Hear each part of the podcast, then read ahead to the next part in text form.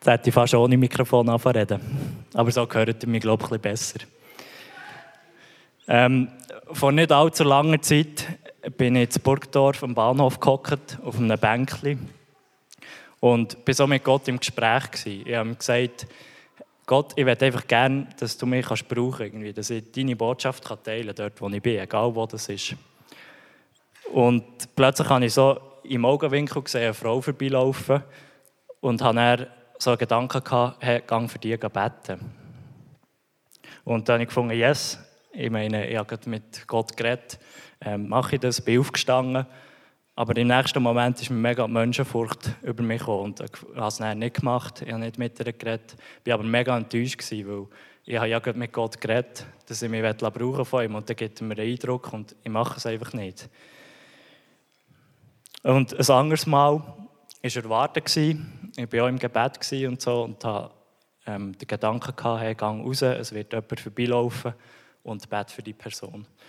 Und es ist dann wirklich ein junger Mann gekommen. Ich habe ihn gefragt, hey, darf ich für dich beten? Und er hat gesagt, äh, nein, er müsste auf den Zug und so, aber es ist nett. Und in dem Moment bin ich irgendwie so getroffen von dieser Abweisung. Auch wenn er, er ist völlig nett war. Ich meine, ja, ist klar, wenn er auf den Zug muss, dann kann ich ihn nicht aufhalten. Da. Aber irgendwie habe ich gemerkt, das würde mir in der nächsten Situation wieder viel schwieriger fallen, überhaupt jemanden anzusprechen. Und nur weil er gesagt hat, er will nicht für sich beten. Und weil ich Angst hatte in beiden Situationen vor der Reaktion, dass die Menschen könnten machen, wie sie könnten reagieren, wenn ich auf sie zugehe und von Jesus erzähle. Ich habe mich auch gefragt, wieso bin ich so schnell von Menschenfurcht überrollt, wenn es darum geht, Jesus mit anderen zu teilen. Das in dieser Geschichte hat es nicht einmal einen Grund dafür gegeben. Ähm, es ist einfach meine Vorstellung, dass irgendetwas passieren könnte, dass sie negativ reagieren darauf. Und ich habe gemerkt, das sollte nicht so sein. Wenn ich so in die Welt schaue, das geht mir schon länger so, merke ich oder glaube ich, dass es in den nächsten Jahren vielleicht nicht mehr so einfach wird sein, wirklich zu Jesus zu stehen, wie wir es jetzt vielleicht manchmal hätten. Ähm, und das Christsein auszuleben. Und oft habe ich aber auch das Gefühl gehabt, ja, aber wenn, es dann schwieriger wird, mal, wenn, wenn es ein bisschen mehr Richtung Verfolgung gibt und dann erst recht, dann stehe ich auf, dann, dann äh, kann mich dann nichts mehr zurückhalten. Und so. Aber wenn ich mir so die Geschichte anschaue, die ich als Beispiel vorher erzählt habe, frage ich mich, ist das wirklich so? Und ich bin mir sicher, auch ihr kennt so Geschichten, wie ich vorher erzählt habe. Wenn ihr das Anliegen habt, Jesus mit dieser verlorenen Welt zu teilen. Ähm, vielleicht kennt ihr sogar solche, die wirklich negative Reaktionen habt erlebt wo irgendwie seid ausgelacht worden, seid abgelehnt worden, vielleicht ist über euch geredet worden, ist über euch geschrieben worden sogar. Ähm, ihr habt den Job nicht bekommen, weil ihr gesagt habt, dass ihr an Jesus glaubt. Oder irgendwie Leute haben nichts mehr mit euch zu tun haben oder so. Das gibt es. Oder eben, ihr habt euch gar nicht getraut, aus Angst vor diesen negativen Reaktionen Jesus zu teilen. Und ich glaube, wir lassen uns mega viel zum Schweigen bringen, wenn in dieser Gesellschaft, oder die Gesellschaft oder einzelne Menschen ein bisschen gegen uns sind oder ein bisschen Gegenwind geben, wenn sie uns nicht so positiv sehen. Und wir wollen es oft verleiden und einfach ähm, vermeiden zu leiden für Jesus ähm, und das Leid auch anzunehmen, das die Nachfolge mit uns bringt. Und in der Kirche lernen wir auch fast nur, dass ja, wenn man mit Gott unterwegs ist, dann gibt er uns immer gut, er das Beste für uns, dann segnet er uns, er versorgt uns. Und das ist ja so, das ist super und das erleben wir auch. Aber was sagt Gott noch? Oder wie, wie sagt, was sagt die Bibel noch dazu, zum Nachfolgen? Und dazu schauen wir heute in die Bibel. Im 2. Petrus 4, 12 bis 14 steht, steht die folgende Vers. Meine lieben Freunde, wundert euch nicht über die heftigen Anfeindungen, die ihr jetzt erfahrt. Sie sollen euren Glauben prüfen und sind nichts Außergewöhnliches. Freut euch vielmehr darüber, dass ihr mit Christus leidet. Dann werdet ihr auch jubeln und euch mit ihm freuen, wenn er in all seiner Herrlichkeit erscheint. Ihr könnt euch glücklich schätzen, wenn man euch angreift und verhöhnt, nur weil ihr euch zu Jesus Christus bekennt. Daran zeigt sich nämlich, dass der Geist Gottes, der Geist seiner Herrlichkeit auch auf euch ruht. Ja, der Text, der redet von Verfolgung. Und bevor ich ähm, da ein bisschen genauer drin gehe, möchte ich noch sagen, wenn ich hier von Verfolgung rede, dann meine ich nicht nur Gefängnis und, ähm, und Folter, wie wir es von anderen Ländern vielleicht kennen. Ähm, ich rede auch von Auslachen, Ausgrenzen oder wie man heute vielleicht würde sagen, Diskriminierung. Wobei das vielleicht auch ein, ein schwieriger Begriff ist heute, weil man sagt fast zu allem Diskriminierung, wenn einem etwas nicht so passt.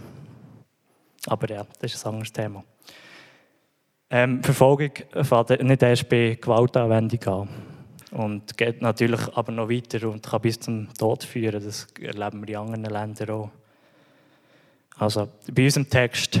Ähm, hier wird an die Christen in Kleinasien geschrieben, dass Anfindungen ähm, und andere, andere Übersetzungen sagen eben auch Verfolgungen ähm, nichts Spezielles ist.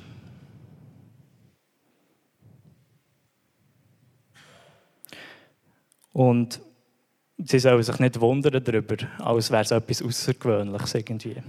Das ist schon noch krass, wie das da steht. Und das hören wir, oder habe ich nicht so viel gehört, auch bei uns im christlichen Kuchen. Ich weiß nicht, wie es bei euch geht, aber ich habe das noch nie so wirklich gehört. Und, aber als ich mich so ein bisschen vorbereitet habe auf die Predigt, habe ich gemerkt, im Neuen Testament ist das ein mega Thema. Verfolgung, das kommt überall vor. Und vielen Orten wird, auch, wird auch wirklich gesagt, wie hier, es ist etwas Normales. Wenn ihr mit Jesus unterwegs seid, dann werdet ihr verfolgt werden. Ein Beispiel dafür, ein weiteres, ist 2. Äh, Timotheus 3,12.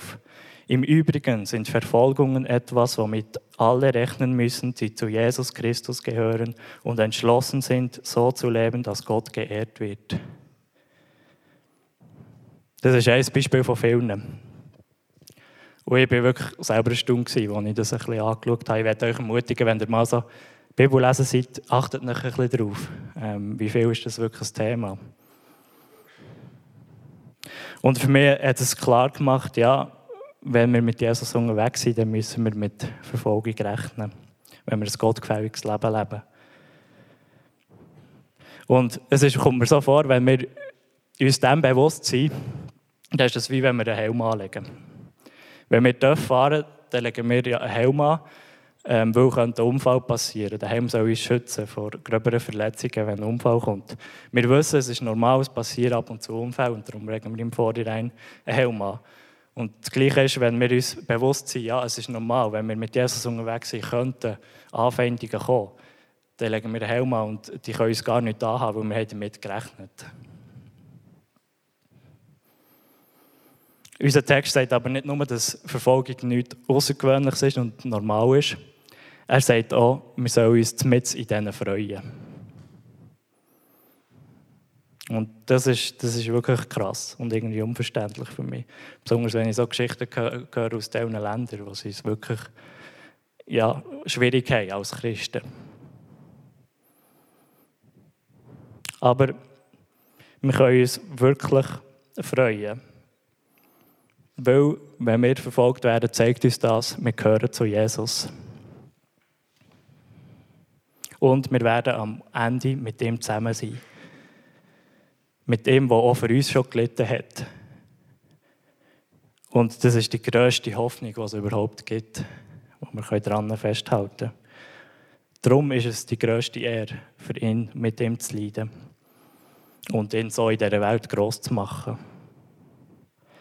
Das heisst natürlich nicht, dass wir Verfolgung suchen. Es, bleibt ein schwieriges Thema. Aber wir dürfen uns getröstet wissen und wissen, dass es normal ist und sein Sterben am Kreuz so gross macht.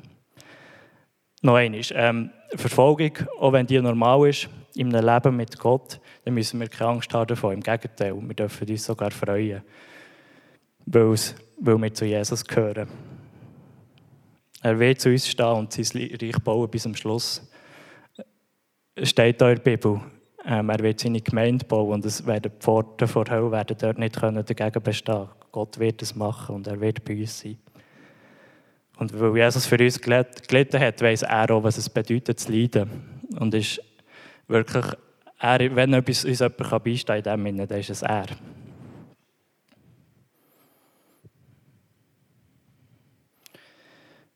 Und die Freude ist wirklich, das zeigt uns, wir gehören zu Jesus und Jesus lebt in uns, wie es der Text auch sagt. Ähm, es zeigt sich, dass der Geist vor Herrlichkeit auf uns ruht. Und das zeigt, dass wir das Leben leben, das ihm gefällt, das ähm, vom Geist und von seinem Wort, was sein Wort sagt, durchdrängt ist. Und das provoziert die Welt immer, wenn sie das merkt. Es ist irgendwie es, sie müssen irgendetwas machen, aber sie können irgendwie nicht damit umgehen. Und manchmal frage ich mich, ob es als Armutszeugnis ist, dass wir hier bei uns so wenig Verfolgung erleben. Ähm, ich frage mich, würden wir echt mehr Verfolgung erleben, wenn wir wirklich klar und deutlich für den Auftrag von Jesus würden gehen und, und den würden leben? Ich glaube es ja, wenn ich so die Bibel lese. Dann verstehe ich es so, dass sie das verspricht. Aber ich merke es bei mir und bei uns allen, dass wir manchmal echt bereit sind, Kompromisse einzugehen. Und dass wir sofort schweigen, wenn irgendwie ein bisschen Gegenwind kommt, wenn uns jemand ein bisschen negativer gegenübersteht, dass wir einfach möglichst einfach und ein schönes, ein gutes, gesegnetes Leben wollen haben und es mit allen gut haben, irgendwie, dass sie es alle gerne haben. Und so können wir manchmal auch nicht mehr klar zu Gottes Wort stehen, zu dem, was er sagt, und es den Menschen zu bringen. Ich bin mega dankbar, dass wir auf dem Weg, wo wir hier in Pfimi ähm, gehen, dass wir wirklich immer mehr sagen, wir wollen diesen Weg gehen, wir wollen Gott hier bekannt machen. Und auch wenn es zu seiner Botschaft steht, auch wenn es ein bisschen schwieriger ist, auch in heutiger Zeit, wenn, wenn es irgendwie nicht zum Zeitgeist passt dass wir wirklich so Sachen ansprechen, weil es eben Gottes Wort ist und seine Wahrheit, weil er das von uns will. Und wir haben die Vision für das Tal, dass wirklich das ganze Tal und jedes Dorf und jedes Quartier wirklich durchdringt wird von seinem Evangelium, dass die Leute erreicht werden mit seinem Evangelium. Und wenn wir mehr und mehr in das hineinwachsen und diesen Weg gehen, dann glaube ich, ist es wahrscheinlich, dass wir die eine oder andere Art von Verfolgung auch werden erleben. Auch bei uns da im besten, in schöner Schweiz. Und eben, wie ich es am Anfang schon habe, so Anzeichen dafür sehe ich schon ein bisschen. Zum Beispiel ist es, äh, wenn man in diesen Prüf zu Jesus stellt, wird man recht angefeindet. Oder so christliche Werte und Teile vom Evangelium, das ist heute nicht mehr so gern gesehen und es wird als unmoralisch gesehen oft. Vielleicht ist nicht so irgendwie Mord und Totschlag, den wir erleben, aber es gibt eine gewisse Bewegung, die ich ähm, beobachte und die ein bisschen Fahrt aufnimmt. Und viele Leute in der Kirchengeschichte und auch in der Bibel haben erlebt, ähm, dass wenn sie zu Jesus gestanden ist, dass sie Anfeindungen haben erlebt. Wieso haben wir das Gefühl, dass es uns alle müssen gerne haben, wenn wir zu Jesus stehen? Dass wir das Recht darauf haben. Und Leute, uns wirklich, ich, ich werde uns ermutigen, wirklich diesen Weg weiterzugehen. Ich glaube, mega, es lohnt sich, auch wenn wir vielleicht in Gefahr laufen, auch Gegenbewegungen zu beführen. Lasst uns lernen, uns nicht mehr, nicht mehr anzupassen, wenn es ein bisschen darum geht, wenn, es, wenn ein bisschen mehr Leiden für Jesus auftaucht. Weil ich glaube wirklich, wenn wir ohne Verfolgung, ohne irgendetwas Verfolgung durchs Leben kommen, ist es ziemlich wahrscheinlich, dass wir unseren Glauben recht im Untergrund gelebt haben. Und nicht die Mission gelebt haben, die uns Jesus aufgetragen hat. Und, sondern neben dem Leiden in Jesus oder ausgewichen sind. Und das machen wir oft an der Regel. Ja, auf jeden Fall wie ich es ja erzählt habe, schon nur, wenn sich Gedanken daran sind, dass jemand negativ reagieren könnte. Und Leute in Ländern, die mehr Verfolgung haben, auch die könnten ausweichen, ähm, der Verfolgung. Die könnten sagen, ja, klar müssen sie größere Kompromisse eingehen, aber sie könnten ausweichen grundsätzlich und die Leute würden dann nicht mehr machen. Aber sie machen es nicht. Und sie stehen zu Jesus in grössten Qualen und Androhungen von Tod oder was auch immer das heisst.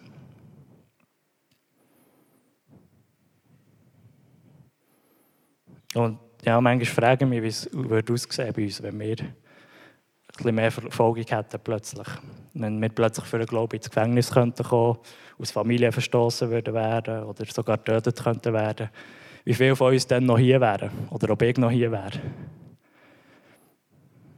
Und ich glaube, so unwahrscheinlich ist es nicht. Ich weiß nicht, vielleicht kennt ihr ähm, Torben Sondergaard. Das ist ein Mann, der für mich mega das zeigt, wo Jesus uns aufgetragen hat. Er geht auf die Straße, er predigt das Evangelium, ähm, er, betet für Leute, sie werden befreit von Dämonen, sie werden geheilt, ähm, neugeboren und er tauft sie und lehrt sie das auch wieder zu machen. Und muss aber durch das viele Anwendungen entgegennehmen. Zum Beispiel, er ist aus Dänemark, hat dort sein Ministry aufgebaut und hat irgendwann mit der Regierung Probleme bekommen, weil sich immer mehr Leute, auch Kirchen und so, haben wehren und hey, was macht er da und ähm, Missbrauch, wenn sie gesehen wie er Dämonen austreibt und so. Ähm, genau, es ist vor allem um das Austreiben den Dämonen gegangen, die nicht so passt haben, die sie auch nicht so können, können Einklang bringen können, weil sie glauben ja nicht, dass es eine geistliche Welt gibt. Und es ist dann so weit gegangen, dass er gesagt hat, hey, ich flüchte er ist in die USA und hat dort Asyl beantragt.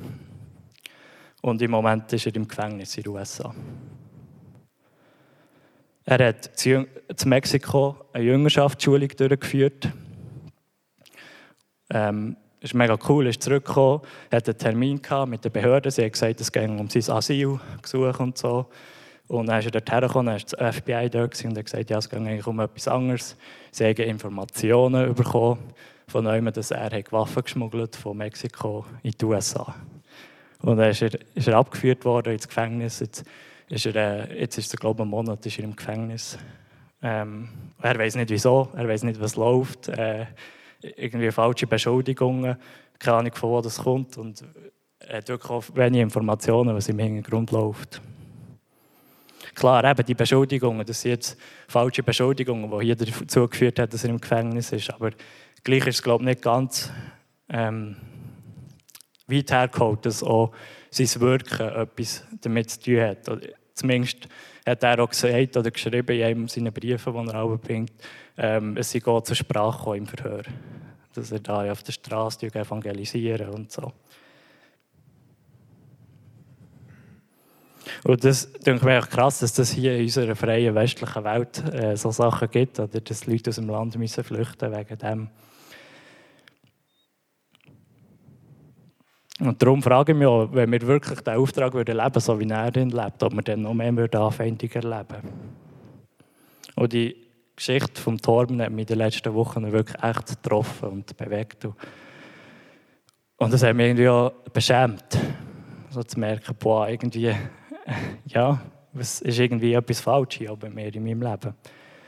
Und noch mehr, als ich gelesen habe, was er im Gefängnis erlebt hat.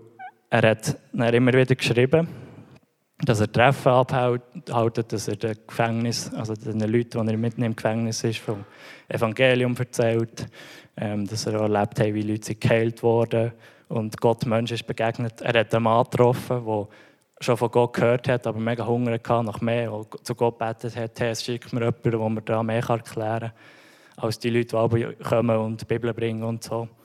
Und er hat mit dem Jüngerschaft geredet, hat ihm das ganze Evangelium erzählt, hat ihn getauft, mit einem Kübel Wasser hat er ihm über den Kopf gelehrt. Und der Typ war schon jahrelang im Gefängnis, scheint Aber kurz nachdem dass er sich bekehrt hat, ist getauft worden, ist er rausgekommen. Und der Torben hat ihm nochmal weitergeben hey, jetzt, jetzt gang los und gib das weiter, erzähl das weiter.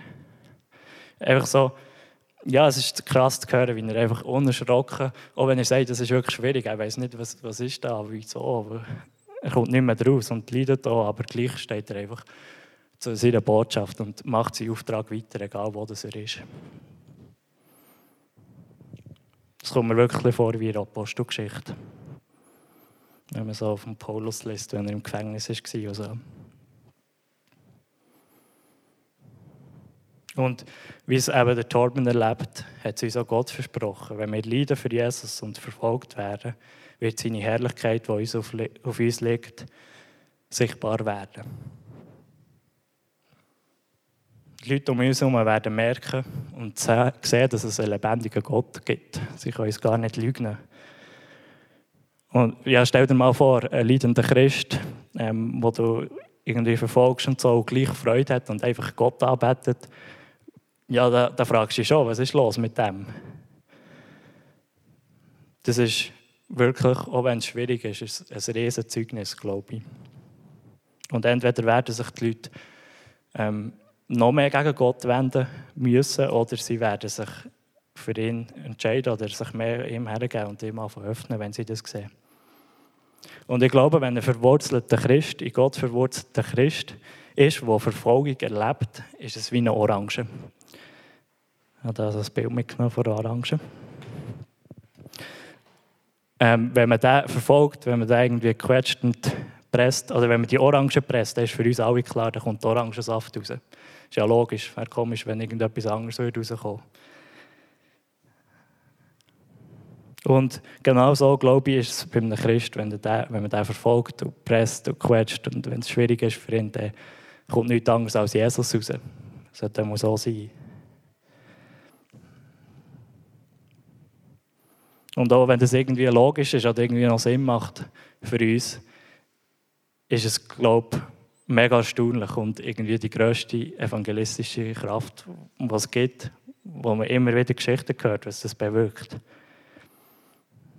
Und so wie der Orangensaft etwas Gutes ist, was man gerne genießt. So, so ist auch, wenn, wenn wir, wenn Jesus aus seiner Herrlichkeit sichtbar wird, wenn wir verfolgt werden und überfließen von seiner Gegenwart, so wird es auch Menschen anziehen oder ins Fragen bringen. Ich glaube, es beeindruckt die Welt ziemlich wenig, wenn wir irgendwie den Reichtümer von dieser Welt nachgehen und am Sonntag einfach anbeten und sondern es beeindruckt so wirklich, wenn wir im Leiden sind und unser Liebste in dieser Welt verlieren und trotzdem sagen, Gott ist gut, ihn anbeten und unsere Freude behalten. Weil wir so verbunden sind ihm, danach sind an ihm. Und das Evangelium verkünden, egal was es heisst. Ob es verboten oder bis hin zu Gefängnis, egal. Irgendwie hat die Verfolgung hat irgendwie Kraft, gibt irgendwie Kraft, Christen und auch Kirchen, dass wirklich der Orangensaft überfließt. Bist du bereit, Ja zu sagen ähm, zu dieser Verfolgung, wenn auch Jesus sagt Ja dazu, egal was das für eine ähm, Stufe ist oder wie fest? Bin ich bereit, Ja zu sagen zu dieser Verfolgung? Sind wir alle bereit?